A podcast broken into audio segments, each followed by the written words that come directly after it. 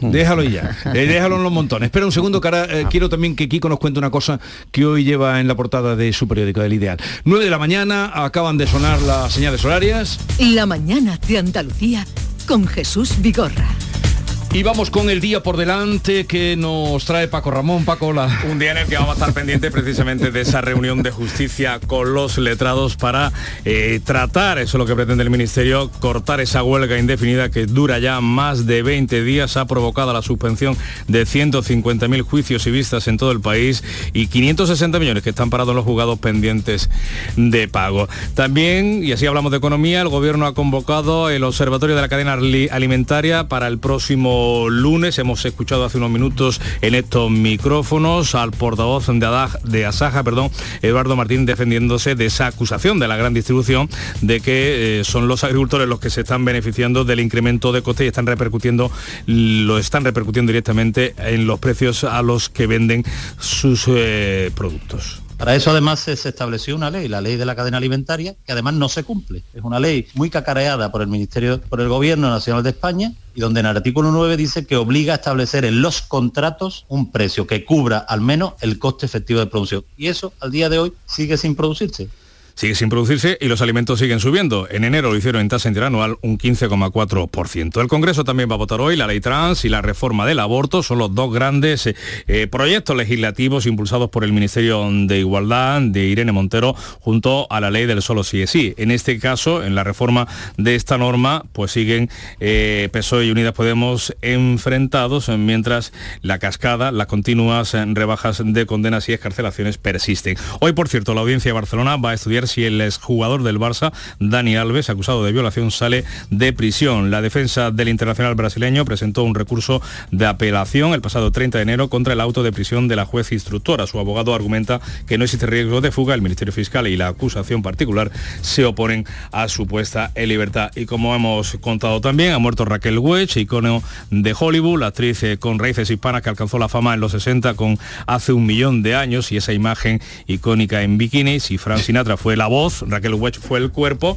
y que la actriz, eh, como decíamos, eh, ligada también a Andalucía, Almería, por el rodaje de 100 rifles, visitó la capital andaluza, hoy es portada también de la prensa almeriense, en el año 2005 para recoger el premio Almería Tierra de Cine. A ver, Paco Ramón, ¿has averiguado ya de quién es la titularidad de la mezquita catedral de Córdoba? Creo que lo ha dejado claro el deán de la mezquita. Eso es otra cosa. Eh, Paco llevaba todo el día hoy diciendo, es que ayer de una manera así como salen las cosas. el, de, el deán de la catedral, ¿lo cuentas tú? Cuéntaselo a, a, Kiko y a Pepe Landi y a Silvia, que no sé si lo saben. Cuéntaselo. Lo dejó caer, ¿no? Una respuesta de unos trabajos, de unas excavaciones que...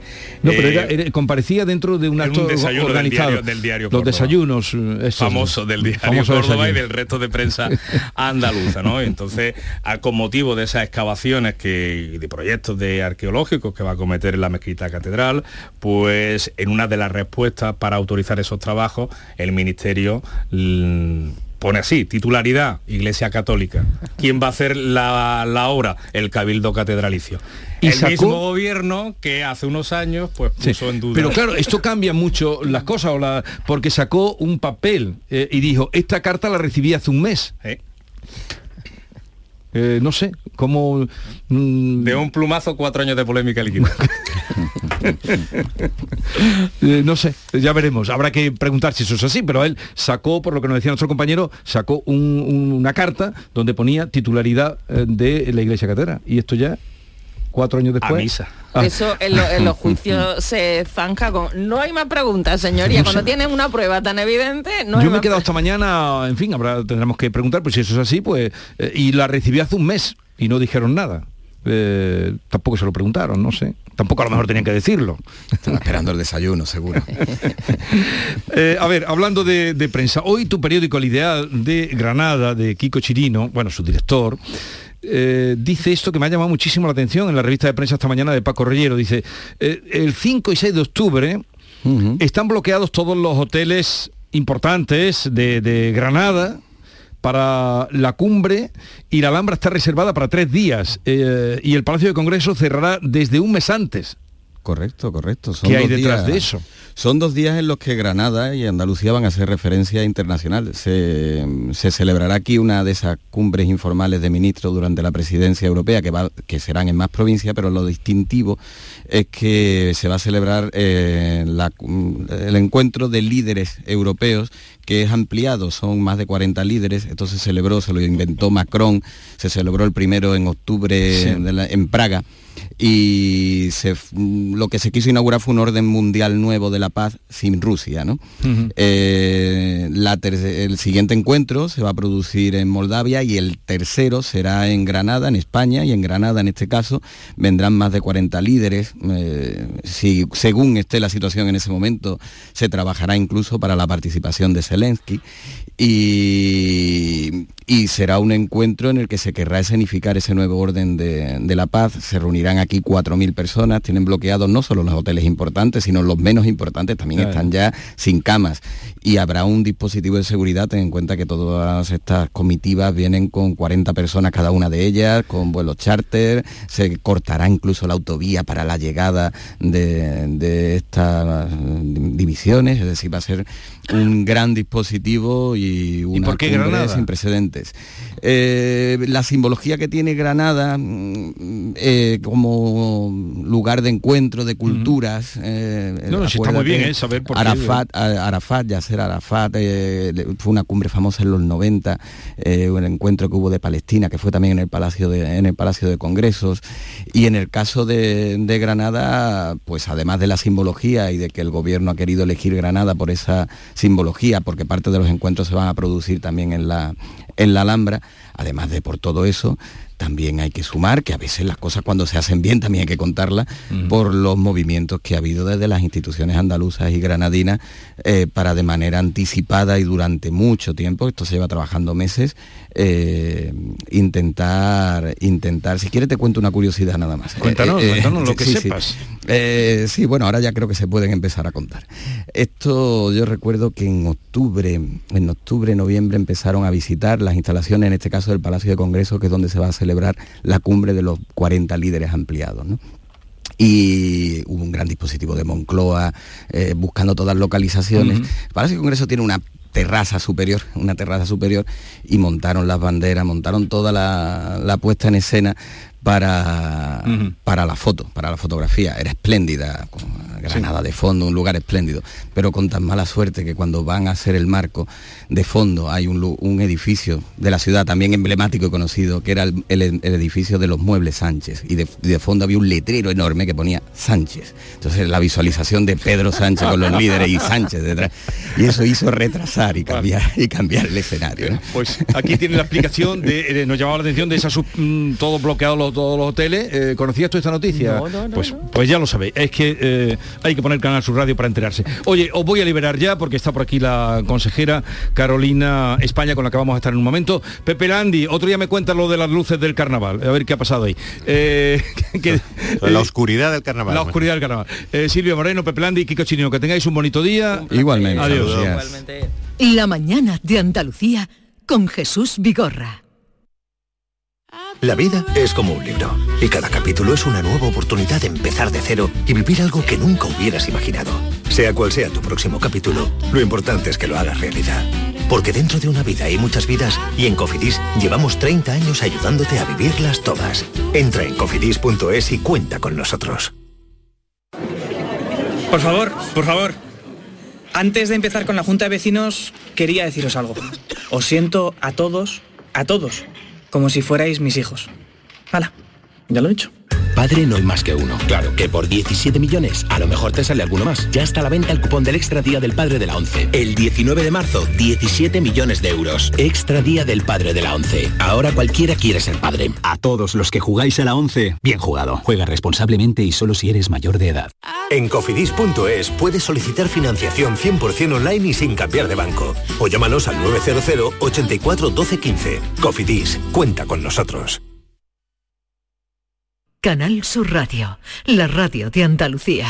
Celebra tus grandes momentos a bordo de un exclusivo barco mientras navegas por el Guadalquivir con Cruceros Torre del Oro. Consigue un 10% de descuento en tu reserva del 9 de enero al 26 de febrero. Más información en el 954-561-692 o en crucerosensevilla.com. ¿Has pensado en instalar placas solares en tu vivienda o negocio? Con Sol Renovables, enchúfate al sol. www.solrenovables.com o 955 35 53 49. Reciclos llega a tu ciudad.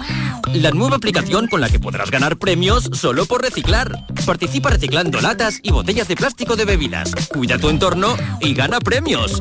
Descárgate la aplicación Reciclos y empieza a formar parte del reciclaje del futuro. Ecoembes y Ayuntamiento de Dos Hermanas.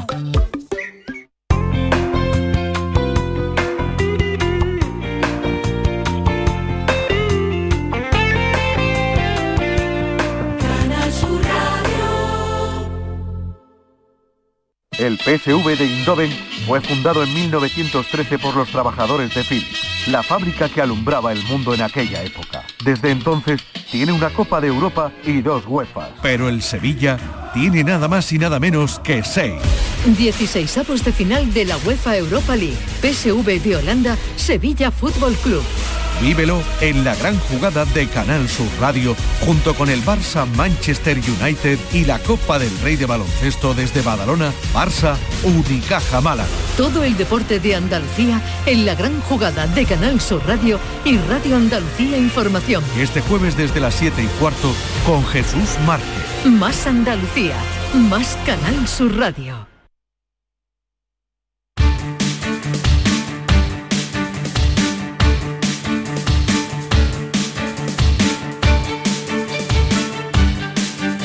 La mañana de Andalucía con Jesús Vigorra.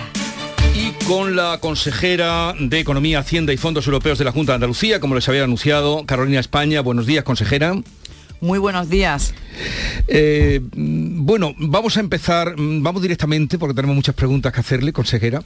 Eh, ayer los datos, vamos por lo último, ayer salieron los datos de inflación, eh, ha subido mm, dos décimas, pero ¿por qué Andalucía es la comunidad más inflacionista, donde ha subido cuatro décimas por encima de la media de España?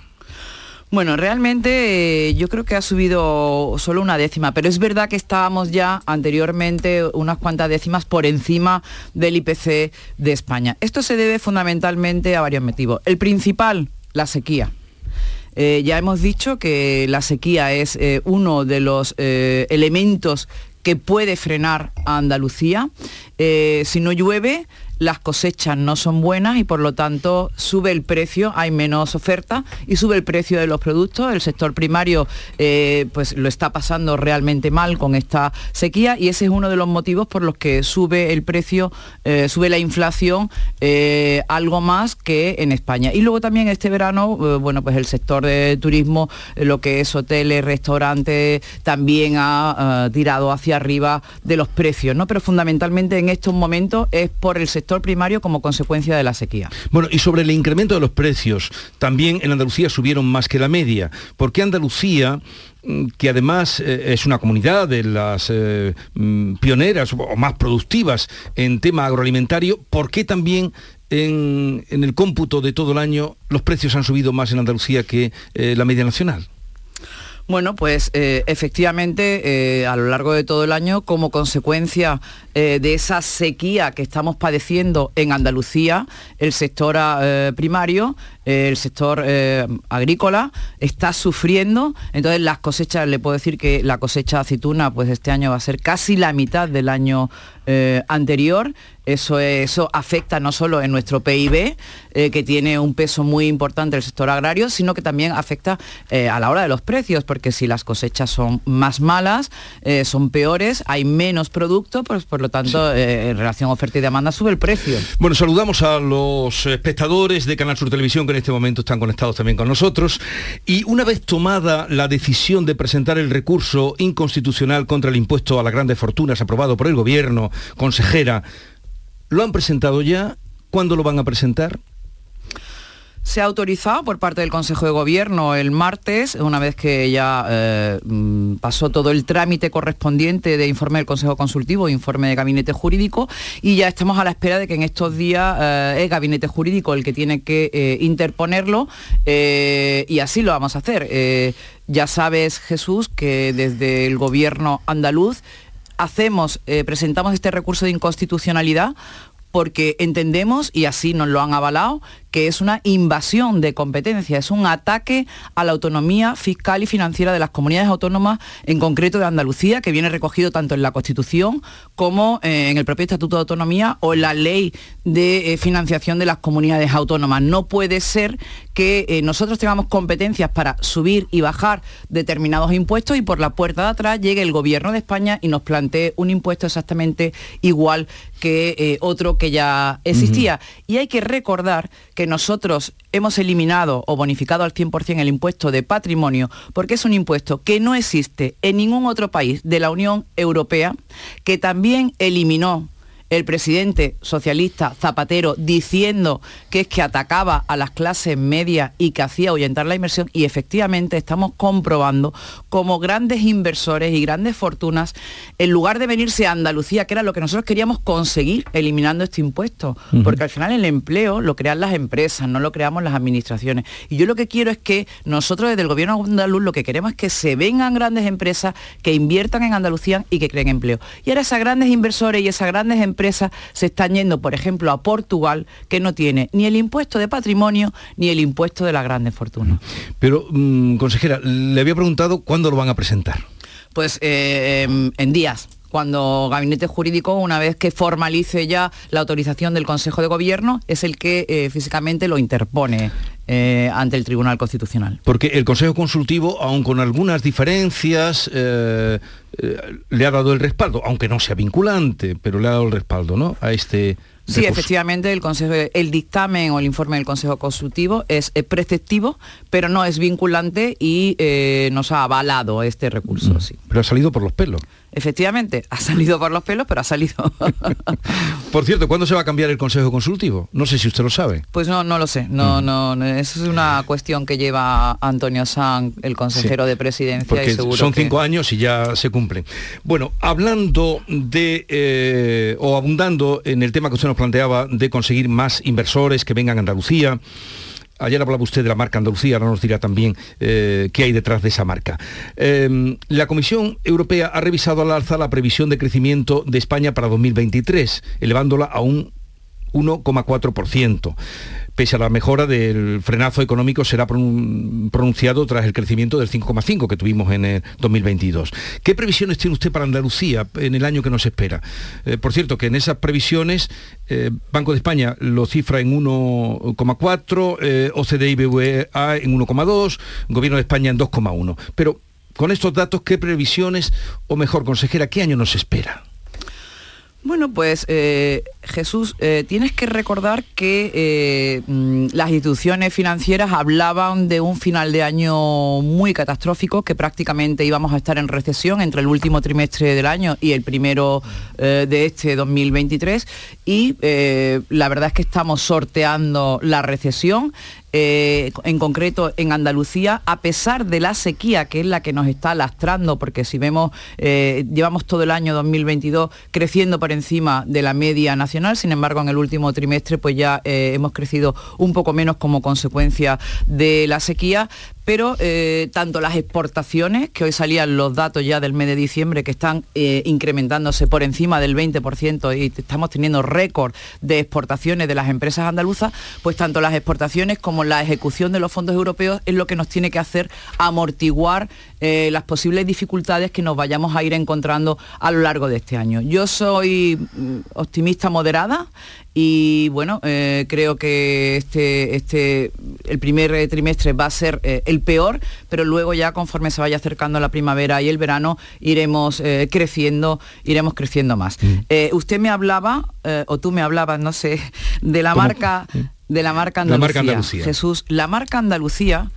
es estabilidad política, estabilidad institucional, es estabilidad presupuestaria, es certidumbre, es confianza, es seguridad jurídica. Eso es la marca Andalucía. Cuatro años de gobierno sin populismos, cuatro años de presupuestos, por lo tanto, cualquier inversor, cualquier empresario sabe que aquí en Andalucía vamos a tener todos los años un presupuesto, que somos un gobierno serio y riguroso, un gobierno que da seguridad jurídica, que es lo que quiere la inversión, que las leyes no se cambien de un día para otro y, y lo que estamos es constituyendo un ecosistema favorable a la inversión, alfombra roja a los inversores y a los empresarios que quieran montar empresas en Andalucía para seguir creando empleo. Pero además de eso, consejera, ¿habrá algo más eh, concreto, como por ejemplo lo que se está haciendo en la Comunidad de Madrid, que es eh, un, bonificar en un 20% para quienes quieran adquieran inmuebles o acciones eh, para incentivar a los inversores? Esto lo va a aprobar la Comunidad de Madrid.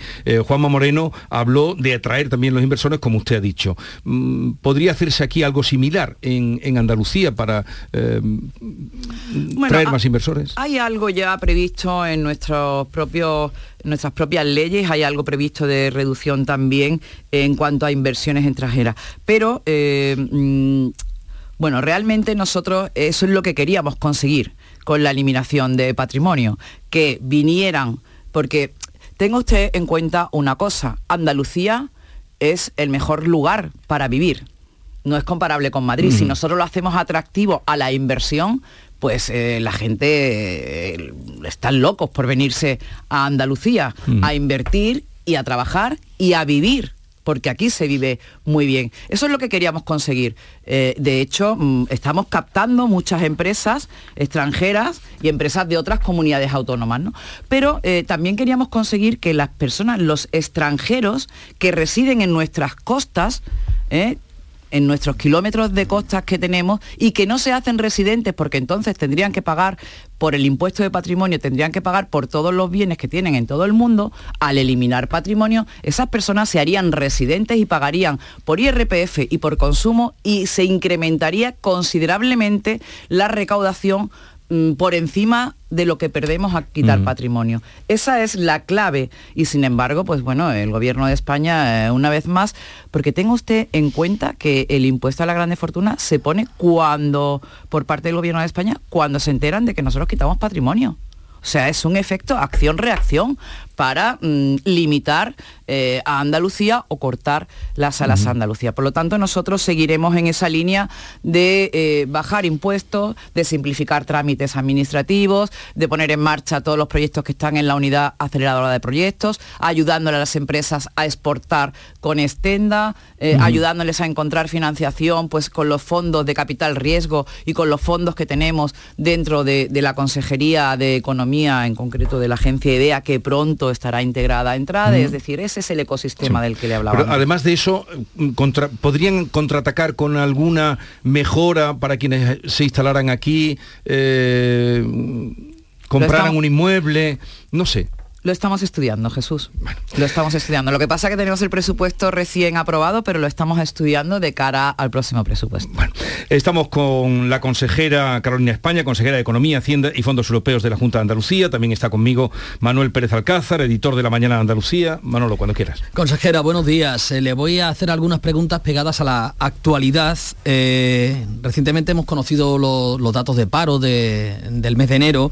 Eh, Andalucía eh, tiene una mejoría, recorta respecto a enero del año anterior, aunque sí es verdad que subían eh, los datos en 21.000 nuevos parados en enero. En cualquier caso, le quería preguntar, medidas como la subida del salario mínimo, que el gobierno se ha prestado a, aprobar pueden repercutir negativamente en la creación de empleo. Eh, recientemente en estos micrófonos decía la Asociación de Autónomos ATA que, que podía lastrar en concreto al sector de los autónomos esa subida al salario mínimo. Bueno, efectivamente eh, eh, hay que decir que en términos eh, de paro, que sube todos los meses de enero desde hace 18 años, pues tenemos el nivel de paro más bajo de los últimos 14 años y estamos creando empleo por encima de la media y reduciendo el paro también por encima de la media, porque esa teoría que quieren decirnos de que Andalucía no lidera, no, Andalucía ah, tiende a liderar, quiere ser líder y de hecho no solo lideramos el crecimiento de la creación de empleo, sino que lideramos muchos aspectos como eh, la creación de autónomos, la matriculación de eh, turismos, la inversión en el extranjero, las exportaciones, el número de viviendas visadas. Es decir, Andalucía ha cogido el camino correcto. Esa es la marca Andalucía. Y usted me ha hablado del salario mínimo. efectivamente, el salario mínimo, nosotros estamos de acuerdo en que se suba el salario mínimo. Lo que pasa que, primero, lo que tienen que hacer es un pacto de rentas que el presidente del gobierno lo anunció hace un año y no lo ha hecho, un pacto de rentas para no solo subir el salario mínimo, sino también a todos los trabajadores, pero se olvida de una pata muy importante que es la negociación colectiva. Es decir, los salarios tienen que eh, aprobarse eh, con, eh, entre los empresarios y los sindicatos, porque los empresarios luego puede ocurrir lo que decía el presidente de ATA, que al final, pues a los autónomos, si su empresa a un autónomo no le permite esa subida, va a despedir, va a lanzar a la economía sumergida y va a despedir a personas que no le puedan subir. Por lo tanto, eh, la, clave está en la negociación colectiva entre eh, sindicatos y empresarios que eh, a este gobierno de España se le llena la boca hablando de negociación y de consenso, pero sin embargo se ha hecho al margen de esta negociación. Hay malestar en el sector empresarial en concreto por esta no negociación con eh, la patronal en torno al salario mínimo. La CEA, la eh, patronal andaluza, ha expresado en voz alta ese malestar con, el Ministerio y no sé qué opina usted de esas declaraciones que afeaba el presidente de la COE de, de hablar de festín de los de arriba, ¿no? por parte del presidente del Gobierno. Bueno, yo creo que en este caso el gobierno de España y la izquierda en general se equivoca. No se puede criticar continuamente a los empresarios que son los que montan las empresas en nuestro, en nuestro país, en el resto del mundo, montan las empresas, crean el empleo, crean la riqueza, porque cuanto mejor le vaya a la empresa, mejor le irá a los trabajadores también, por lo tanto no se puede hacer un ataque tan directo. Yo creo que la izquierda se equivoca y además el presidente del gobierno, hombre, habla de festín, pero sin embargo utiliza el Falcon para irse de los Goya de Sevilla a un acto de partido en Málaga.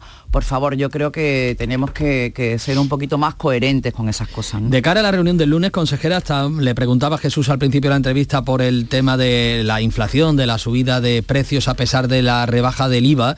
No sé qué medida cree usted que debe de plantear el ministro, incluso dentro del gobierno, eh, la ministra de Asuntos Sociales, la líder de Podemos, ha dicho que la rebaja del IVA se queda corta, algo en lo que coinciden incluso con el Partido Popular, que también decía que la rebaja del IVA eh, que ha planteado el gobierno se queda corta. Bueno, ya hemos visto cómo la cesta de la compra sigue subiendo un 15%. Es curioso que gobierna la izquierda y la gente pues eh, cada vez eh, tiene más dificultades para las cuestiones básicas para las cestas de la compra, para llenar el coche de gasolina o para pagar la factura de la luz. Entonces, eh, ¿qué es lo que nosotros le decimos al gobierno de España o el Partido Popular? ¿Qué es lo que le dice? Oiga, es que han llegado tarde, porque le estábamos diciendo hace ya bastantes meses que tenía que bajar el IVA de los productos básicos y al final los han bajado ya mm, tarde y además han dejado fuera la carne, el pescado, las conservas, etcétera, etcétera. Entonces, baje el IVA de estos productos también, deflacte el IRPF, que es muy importante para que la gente no siga pagando más impuestos, como hemos hecho aquí en Andalucía, que hemos deflactado el tramo autonómico del IRPF, vuelva a poner en marcha otra vez la bonificación de los carburantes. Esto es importante. ¿eh? Y en fin, mm, es que mm, lo que no se puede es tener un exceso de recaudación de 33 mil millones de euros en este año en el año 2022 un exceso de 33.000 millones de euros y sin embargo, ¿qué medidas se han adoptado para que las familias eh, puedan abordar la situación de inflación que está ocurriendo? Bueno, consejera, ahora que hablaba usted de los carburantes, justamente esta mañana ha salido una mm, noticia eh, de que Repsol ha ganado 4.200 millones, ha tenido 4.200 millones de beneficios. Ha subido un 70% más con respecto al año anterior. Y eso, eh, entonces, ¿a quién benefició eh, la bajada de los carburantes? ¿Qué habría que hacer? Pues desde luego mm, habría que hacer una reflexión porque lo que no puede ser es que las familias españolas eh, tengan dificultades para llenar el depósito del coche y que las grandes empresas eh, pues tengan eh, este incremento. ¿no? que una empresa tenga beneficios es lo normal porque una empresa, el objetivo de una empresa es ganar dinero. Eso es lo normal. Pero eh, habrá que ver eh, cuánto eh, de incremento de esos beneficios en unos momentos de dificultad. Es que es, un beneficio tremendo este. Bueno, por último, ¿cómo van las revisiones de los precios de licitaciones públicas que han variado indudablemente por la subida de costes en el último año? No sé si usted nos puede decir qué sector o qué empresas son las que están teniendo mayores dificultades y cómo van a actuar desde la Junta de Andalucía. Bueno, ese tema quien se lo conoce realmente bien es mi compañera consejera de fomento Marifran Carazo, pero sí, efectivamente, eh, desde su consejería eh, se hizo un decreto para eh, adaptar los precios, porque fundamentalmente el sector que está más desfasado, que tiene más problemas, es el sector de la construcción, fundamentalmente por el incremento de, las, de los precios de las materias primas. Entonces se hizo un decreto para tratar de adaptar esos precios, pero bueno, un decreto que nos fue, se nos fue por el gobierno de España porque decía que estábamos invadiendo sus competencias y ahí estaban pues intentando eh, llegar a un acuerdo con el gobierno de España porque el gobierno pues había, había adaptado algunos precios pero se habían quedado una parte importante fuera que era lo que tratábamos de hacer desde la Junta de Andalucía pero eh, poco ayuda, poco ayuda el gobierno de España la verdad. Consejera, eh, hablaba usted de los beneficios de las grandes empresas. Recientemente escuchábamos al presidente que quizás no sería mala idea como algún miembro del el gobierno central sugería topar el crecimiento de las hipotecas a tenor del el eh, incremento persistente de los tipos de interés. Precisamente ayer la presidenta del Banco Central Europeo anunciaba una nueva subida en marzo y ya estarían los tipos en el 3,5 y el Euribor al alza. Bueno, sí, eso es una situación complicada que, siguen subiendo eh, los tipos de interés.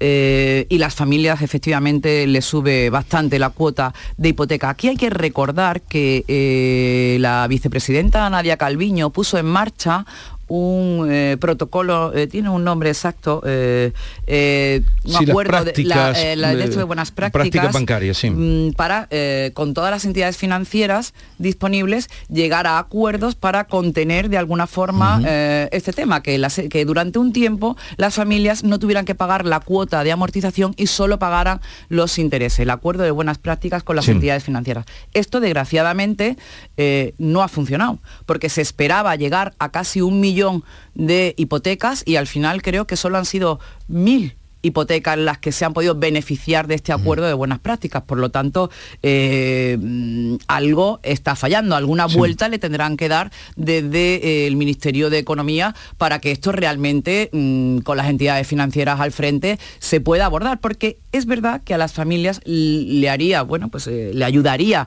a, sortear este bache económico el tener que pagar solo los intereses y no tener que pagar también la cuota de capital, que no es un regalo que la van a tener que pagar después, pero por lo, menos, por lo menos se atrasaría a otro momento mejores. Ahí sí quiero decirle, o quiero decirte, Manuel, que sabes que desde la consejería estamos trabajando con la Consejería de Fomento para ayudar a los jóvenes con esos avales eh, a la hipoteca joven. Actualmente las entidades financieras solo dan eh, hasta el 80% del precio de la vivienda, pero no otorgan una mayor cantidad. Y hay eh, muchos jóvenes menores de 35 años que no pueden acceder a su primera vivienda porque no tienen ese 20% ahorrado. Y nosotros lo que vamos a hacer desde la Junta de Andalucía es avalar el 15% para que se lo dé también la entidad financiera y solo tengan que poner el 5%. Esto es muy importante y yo creo que va a ayudar a muchos jóvenes andaluces a que puedan tener su primera vivienda. Bueno. Pues eh, lo vamos a dejar aquí, consejera Carolina España, creo que ahora se va al Parlamento, ¿no? Correcto, hoy tenemos, eh, don Jesús, hoy tenemos Comisión de Economía, Hacienda y Fondos Europeos. Eh, ¿Usted se siente más economista, que es de formación, o más política? Yo me siento feliz. Jesús, y eso es importante. Desde luego que sí, desde luego que sí. La felicito.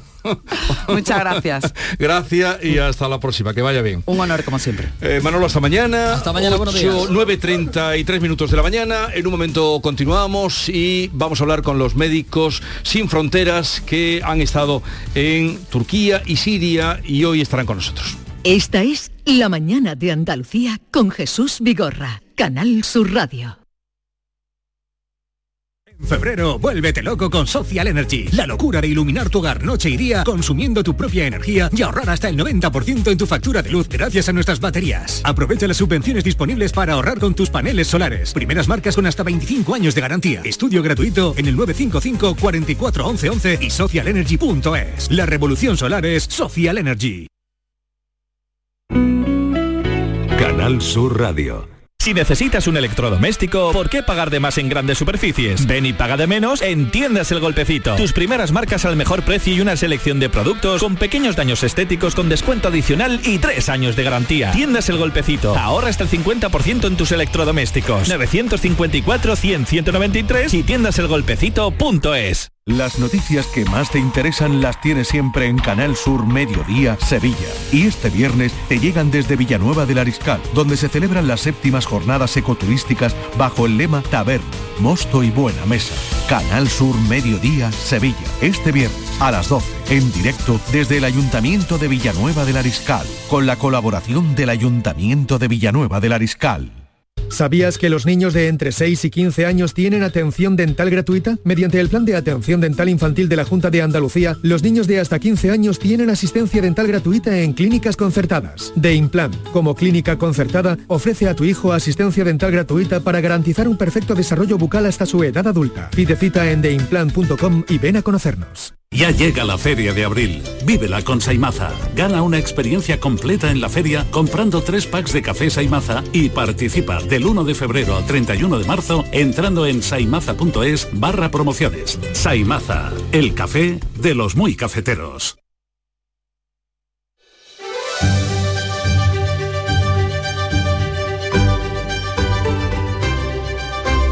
En Canal Sur Radio, la mañana de Andalucía con Jesús Vigorra.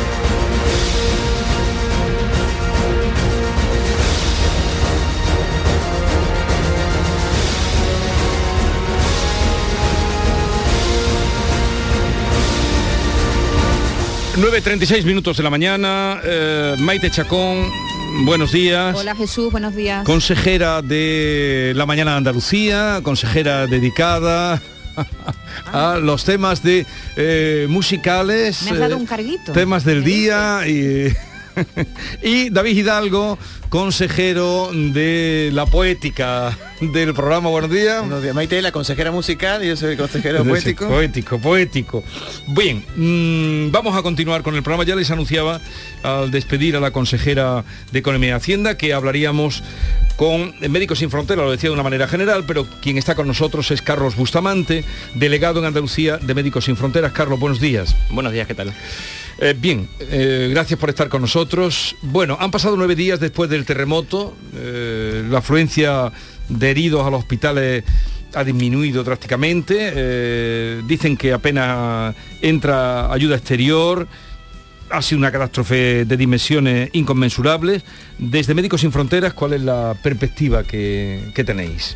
Nosotros Médicos Sin Fronteras estamos trabajando fundamentalmente en la parte siria, en el noroeste de Siria, y ahí es donde tenemos la preocupación, ¿no? que aquí no entra ayuda humanitaria, es verdad que en Turquía sí que ha entrado mucha ayuda, ¿no? y el propio país tiene capacidad suficiente para afrontar la tragedia, pero en el caso del noroeste de Siria, un país ya castigado por 12 años de guerra, eh, donde en esta zona concretamente viven 4 millones de personas, de las cuales 2,8 son desplazadas, personas que tuvieron que huir de su hogar a causa de la guerra y ponerse aquí, pues la situación ya era dramática, ya había una situación de consecuencias de la guerra, crisis económica, la pandemia del COVID que azotó bastante esta zona y también una epidemia de cólera en la que estábamos saliendo. Entonces el terremoto solo viene a agravar una situación ya desesperada y nosotros lo que pedimos es que por favor la ayuda humanitaria llegue a esta zona del, terremoto porque no está llegando. Mm. Entonces, estáis actuando preferentemente en Siria y ¿cuántos médicos tenéis allí? ¿Qué dispositivo tenéis? Nosotros teníamos ya allí en el país, estamos trabajando desde que empezó la guerra y teníamos como 500, eh, 500 personas trabajando.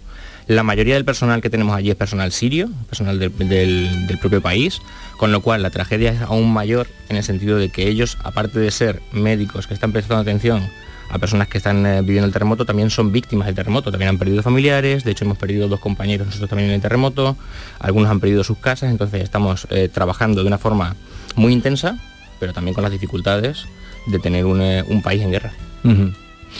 Y mm, qué perspectivas hay, porque claro, nos hablan más de la parte de Turquía, no de la parte de Siria. Allí a la tragedia se suma la situación de guerra, la situación de necesidad, cómo se está viviendo, no sé, los trabajos para reorganizar aquello medianamente como se pueda. Nosotros tenemos la- los datos que tenemos son que hay 4.500 personas que, que han muerto en esa zona En de esa Siria, zona. el noroeste de Siria, eh, 1.800 edificios totalmente destruidos y más de 5.700 eh, dañados. Esto significa que hay 11 11.000 familias viviendo en la calle, con el duro invierno, el duro frío que tenemos allí.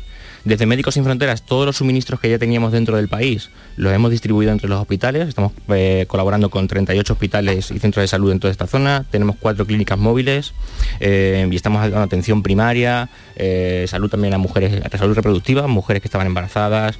Estamos haciendo también mucho hincapié en la necesidad de salud mental, que ya era necesaria, porque de hecho en los últimos años hay un incremento muy importante de los suicidios en esta zona a consecuencia de las condiciones de vida, la incertidumbre y la falta de esperanza de la gente que vive allí. Tememos que esto se va a incrementar y lo que estamos haciendo es intentar buscar aquellas eh, necesidades primarias para atenderlas cuanto antes, porque estamos viendo pues falta de, de mantas, falta de refugios, falta de combustible, de electricidad, de calentadores, entonces todo esto supone que la situación es muy, muy desesperada para la gente. Es cierto que los edificios grandes que estaban construidos allí son los que principalmente se han destruido.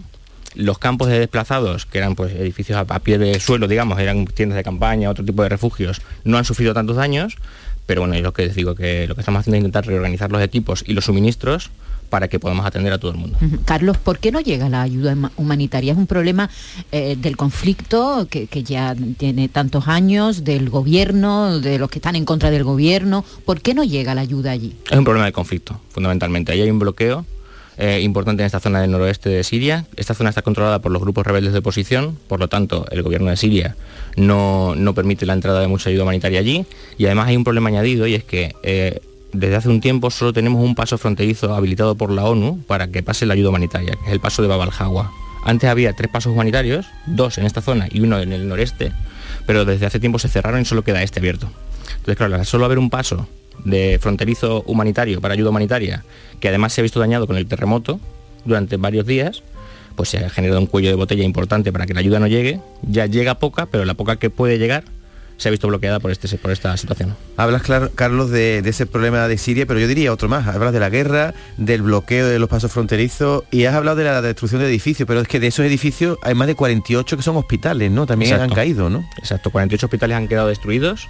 De hecho, nosotros tuvimos que evacuar dos maternidades en las que estábamos trabajando, en las que estábamos apoyando por riesgo de derrumbe y tuvimos que dejar algún, algún hospital quedó inservible y tuvimos que abandonarlo también. Entonces, lo que estamos haciendo es dar atención también con clínicas móviles. Nosotros por eso hemos puesto en marcha clínicas móviles que básicamente se mueven como una ambulancia y van a atender a diferentes lugares en función de las necesidades. Porque claro, ahora eh, lo urgente ha sido atender a los heridos que, que salían de debajo de los escombros, atender supongo que a los familiares, pero la- el resto de las patologías permanecen, ¿no? Exacto. Y, y- y estarán llegando, supongo, a vuestros centros, a, a- a- a los lugares donde estáis, personas con las distintas patologías que, que se, se tienen habitualmente, ¿no? En un país, ¿no? Exacto, nosotros seguimos atendiendo aquellos proyectos que ya teníamos, intentando mantenerlos. Nosotros teníamos allí varios proyectos, teníamos una unidad de quemados, teníamos maternidades, como os decía, teníamos diferentes proyectos, también mucha atención primaria. En esta zona del mundo, como os decía antes, viven 2,8 millones de desplazados, es decir, personas que han tenido que huir de su hogar, que siguen viviendo en campos de desplazados y que no tienen acceso ni siquiera a eso, a una salud primaria. Entonces nosotros seguimos manteniendo eh, toda esa atención y lo que tememos es que ahora esta segunda fase del terremoto, por llamarlo de alguna forma, ¿no? después de que ya hemos hecho los rescates, ya han salido todos los supervivientes, ya lo que queda es atender esas cosas que van a quedar también olvidadas, por ejemplo, enfermedades crónicas, gente que tiene una enfermedad crónica y no tiene acceso, se ha quedado sin acceso a sus medicamentos, se ha quedado sin acceso a sus tratamientos, esto es lo que tenemos que hacer nosotros ahora. Eh, la salud mental, lo que decía, ¿no? Gente que ya lleva castigada mucho tiempo y que ahora con el terremoto prevemos que va a haber un pico importante de problemas de trastornos de salud mental y que las conductas suicidas que ya estábamos viendo van a aumentar. Eh, todo este tipo de atenciones, mujeres que están embarazadas, la atención de salud sexual y reproductiva, de partos, tenemos que seguir dándola. Y ahora la tenemos que seguir dando en condiciones mucho más precarias y en instalaciones mucho más precarias. Eh, Carlos, decías que la mayoría de los médicos sin fronteras eh, que están allí eh, operando, que son precisamente del país, ¿de Andalucía tenéis allí ahora algún miembro de No, vuestro...? eh, como os decía, ahora mismo el equipo que tenemos en Siria es íntegramente sirio, prácticamente íntegramente sirio. Sí que hemos mandado unas evaluaciones a, a Turquía, porque bueno, sí que estamos dando la respuesta en, en Siria, pero evidentemente hemos mandado varios equipos de evaluación a Turquía y ahí sí, Sí. que están yendo más españoles a hacer esa, eh, esa evaluación de cuáles son las necesidades. Lo cierto es que nosotros hemos pedido acceso al gobierno turco a ver que nos digan cuáles son las necesidades pri- eh, principales y lo único que nos pide el gobierno turco son suministros médicos. Es cierto que el sistema sanitario eh, turco era mucho más potente y de hecho el propio gobierno ha desplazado a, cientos de miles de médicos y ha eh, instalado 22 hospitales de campaña en la zona. Pero sí que los españoles están yendo ahora mismo más a la zona de Turquía a hacer evaluación y ver dónde podemos hacer eh, una intervención desde Médicos Sin Fronteras, mientras que en Siria el personal que tenemos es sirio. ¿Cómo es eh, vuestra vía de financiación o por dónde viene? Nosotros Porque, tenemos claro, esto- todo esto no se hace Claro, nosotros con tenemos voluntad.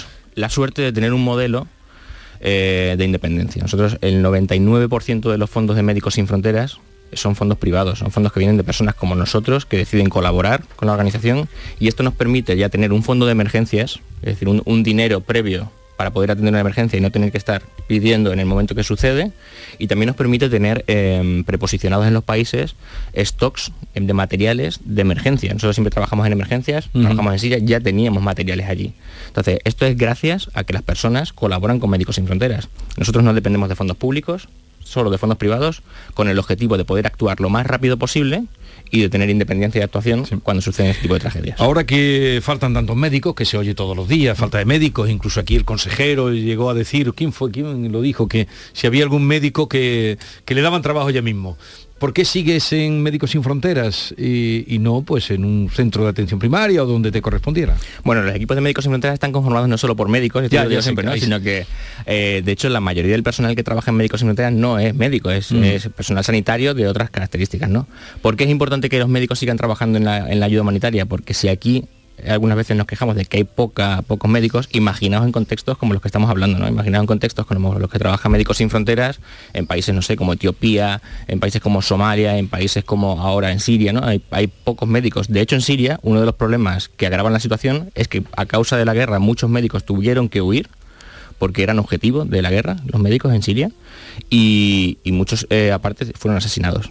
Entonces, la carencia de médicos que existe en muchas partes del mundo es muy importante, mucho más que la de aquí. Por eso es importante que sigan yendo médicos a hacer cooperación internacional y ayuda humanitaria. Bueno, ¿queréis hacerle alguna pregunta más a Carlos? Bueno, a mí es que me, me- me ha interesado cuando has hecho ese énfasis en la necesidad de apoyo psicológico. Y me pregunto yo, en medio de este caos, cuando lo principal para una persona es taparse o encontrar comida o agua, ¿cómo se presta esa ayuda psicológica? Has dicho que el personal que tenía allí es sirio, es decir, le hablan en su propio idioma, pero ¿dónde van? ¿Cómo se presta esa ayuda psicológica? Pues esto es lo que os decía, en las clínicas móviles que nosotros movemos, te- llevamos como varios profesionales distintos para que den diferentes tipos de atención. Entonces, entre ellos hay profesionales de la atención a la salud mental, psicólogos, psiquiatras que dan este apoyo y también es muy importante el apoyo de promotores de salud de la propia comunidad. Muchos- Nosotros en Médicos Sin Fronteras siempre trabajamos con la comunidad, es decir, el 90% del personal en cualquier lugar, en Siria más, es personal local. Esto facilita mucho el acceso a las personas y el hecho de tener promotores de salud hace que trabajemos muy cercanos con la comunidad a la que estamos atendiendo. Entonces los problemas de salud mental afloran fácilmente. ¿Cómo os podemos ayudar? ¿Nos podéis ayudar? Pues mira, lo que nos puede ayudar, esto ya es una ayuda, que nos deis voz y que quede claro que es importante que llegue ayuda humanitaria a Siria, al noroeste de Siria, porque no está llegando la ayuda humanitaria allí. Entonces ya el hecho de, de que la gente conozca que esto es así es importante. Y otra cosa que yo creo que es importante es, es que la gente entienda que no es mejor dar un apoyo económico a organizaciones como Médicos Sin Fronteras u otras en las que tengan confianza y sepan que están trabajando allí, que enviar cualquier material, mantas, comida, porque muchas veces llega material que no es el más necesario y el simple hecho de tener que enviar una manta de aquí hasta allí tiene un Ujú. coste que con ese dinero podemos comprar nosotros muchas más Mantas allí. cerca de donde está la tragedia. Turquía es un país con una infraestructura muy grande, allí podemos comprar todo. Es decir, podemos acceder a todo tipo de materiales. Es mejor que se aporte económicamente a organizaciones de confianza a que se manden materiales. Bien, pues eh, Carlos Bustamante, delegado de Médicos Sin Fronteras, gracias por la visita. Ojalá y tengáis muy- mucha suerte y el apoyo que necesitáis para desarrollar vuestro, vuestro trabajo. Muchas gracias. Hasta luego. 9.48 minutos, en un momento les avanzamos de qué va hoy la cosa, de qué va el mm, tiempo de participación que es el tiempo de ustedes. En Canal Sur Radio, por tu salud, responde siempre a tus dudas. Hola, hoy vamos a conocer los detalles del primer Congreso Internacional de Parálisis Cerebral inaugurado esta misma mañana en Sevilla. Además, y como siempre, conoceremos aspectos preventivos de enfermedades que nos pueden afectar a todos con los mejores especialistas y en directo. Envíanos tus consultas desde ya en una nota de voz al 616-135-135. Por tu salud, desde las 6 de la tarde con Enrique Jesús Moreno. Más Andalucía, más Canal Sur Radio. Canal Sur Radio. ¿Has pensado en instalar placas solares en tu vivienda o negocio? Con Sol Renovables, enchúfate al sol. www.solrenovables.com o 955 35 53 49. Celebra tus grandes momentos a bordo de un exclusivo barco mientras navegas por el Guadalquivir con Cruceros Torre del Oro. Consigue un 10% de descuento en tu reserva del 9 de enero al 26 de febrero. Más información en el 954-561-692 o en crucerosensevilla.com. Reciclos llega a tu ciudad. La nueva aplicación con la que podrás ganar premios solo por reciclar. Participa reciclando latas y botellas de plástico de bebidas. Cuida tu entorno y gana premios. Descárgate la aplicación Reciclos y empieza a formar parte del reciclaje del futuro. Ecoembes y Ayuntamiento de Dos Hermanas. Driveris, driveris, driveris. Coches de ocasión que te gustarán un montón. Lo nuestro no es cantar. Lo nuestro es vender coches de segunda mano. Bien seleccionados, perfectamente revisados, garantizados y a muy buen precio. Si buscas coche de ocasión, entra en driveris.es o acércate a tu tienda más cercana y elige entre más de mil coches de todas las marcas. Driveris. Vehículos de ocasión de verdad.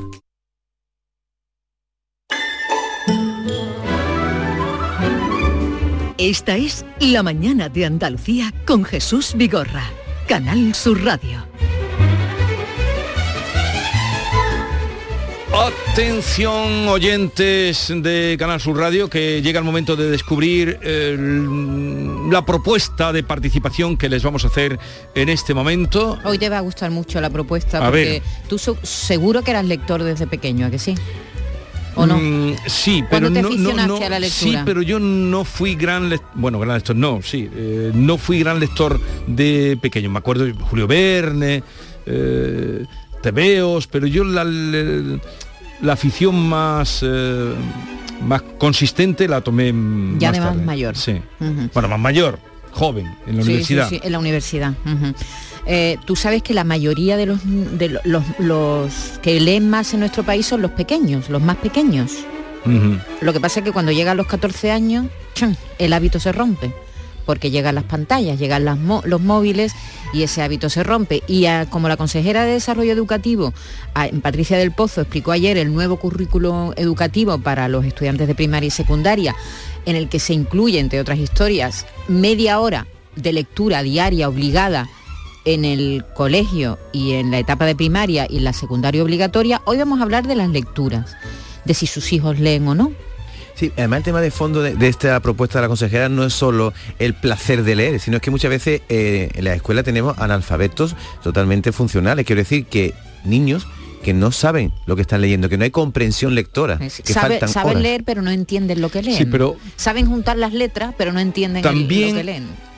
La, la duda que a mí me crea es como siempre y seguro que a ti a David es si la obligación Claro. de la lectura no es- se puede convertir en un tormento Esa es una estoy de acuerdo con que se, Esa es que una de se las obligue. Yo no- Co- yo no creo- tanto que llevamos ins- insistiendo en la lectura no podemos oponernos ahora a esta iniciativa eh, Hay, hay experimental muchos estudios. ¿eh? pero tengo me- tengo la duda de que lo vean como un castigo la media hora de lectura tú a un niño de 14 años no le puedes decir, venga, léete el Quijote en un mes, ¿no? Hay que, Sí, eso, hay que- hay que hacer decirle, propuestas más eh, lúdicas. eh, decirle leer Quijote en un- eso ya va errado. O el libro del buen amor, que es lo que me- yo creo que leía yo de, de pequeña. Entonces eso te, te huyes de los libros, evidentemente. Eso son lecturas para, para más mayores. Hay mucho debate sobre el tema y muchos expertos que se han pronunciado y muchos estudios.